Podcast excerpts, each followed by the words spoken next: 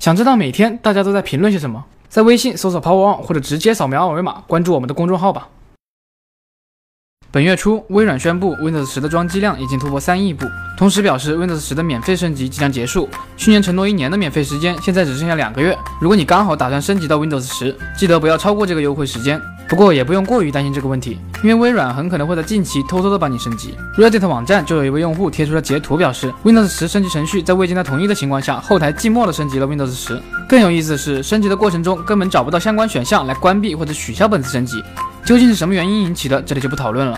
至少小编是第一次听说正版系统也会有受害者。接下来看看谷歌的消息，Google I/O 正式落下帷幕。除了首日的核心内容介绍和第二天的众多开发讲解，Google 的 A t a p 部门也在本次大会上带来了很多有意思的进展。比如沉寂了快一年的 Project Era 项目，终于再次得到了展示。这个模块化手机项目现在已经走出 A t a p 实验室，正式成为 Google 的商业产品。它的开发者版将在今年秋天推出，消费者版则会在明年到来。虽然宣传片里看着很酷，但现实里当然没有这么理想。The Verge 上手了这款原型机之后表示，虽然它是一款5.3英寸屏幕的产品，但比目前主流的手机要厚重很多。不过有两个新增的特性非常实用，一个是可以用 OK Google 之类的语音口令直接弹出相应的模块进行更换，另一个是包括电池在内的模块均可以实现热插拔。目前这款产品已经是可用的状态，对于明年上市的消费版确实可以抱有一点期待。与此同时，A Type 部门下的 Project Soli 项目也有了更成熟的进展。去年我们看到的 Soli 还是一个非常概念化的演示，今年 Google 已经把它落实到了智能手表和音箱上。大家可以关注我们的微信号 Power On，回复 Soli 来看看它是如何让你实现隔空操作的。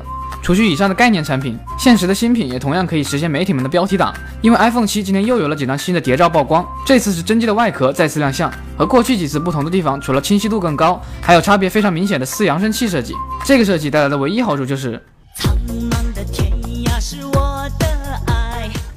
不过从整个机壳的做工和调色来看，暂时不能排除这是华强北最高水准的可能性。另一张图片的泄露则信息量较小，和之前的曝光也差别不大。反正现在的爆料人呢，总想搞个大新闻，其实在家上上网不就挺好的吗？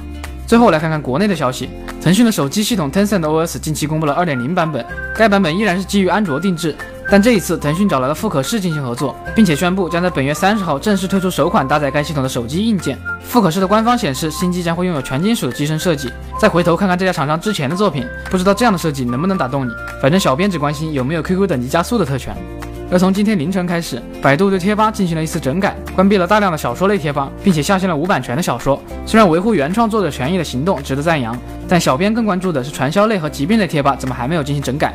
嗯，肯定不是为了转移视线。